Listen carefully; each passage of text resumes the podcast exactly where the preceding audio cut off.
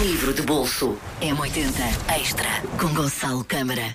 Miguel Esteves Cardoso publicou mais de 13 mil crónicas e estas neste livro são algumas daquelas que mais vezes foram fotocopiadas, coladas em cadernos ou roupeiros, as que motivaram mais telefonemas, discussões, namoros e até casamentos, as que, vezes sem conta, foram enviadas por e-mail e partilhadas nas redes sociais, por nos terem feito rir ou chorar, por, ao lê-las, termos sentido como só Mac nos faz sentir, que é mesmo isto. Há quatro décadas que Miguel Esteves Cardoso escreve sobre ele e sobre todos nós, sobre o que Portugal é ou poderia ser, pondo no papel tanto o que nos, eh, tanto o que nunca nos passaria pela cabeça, como aquilo que sentimos, mas seríamos incapazes de expressar.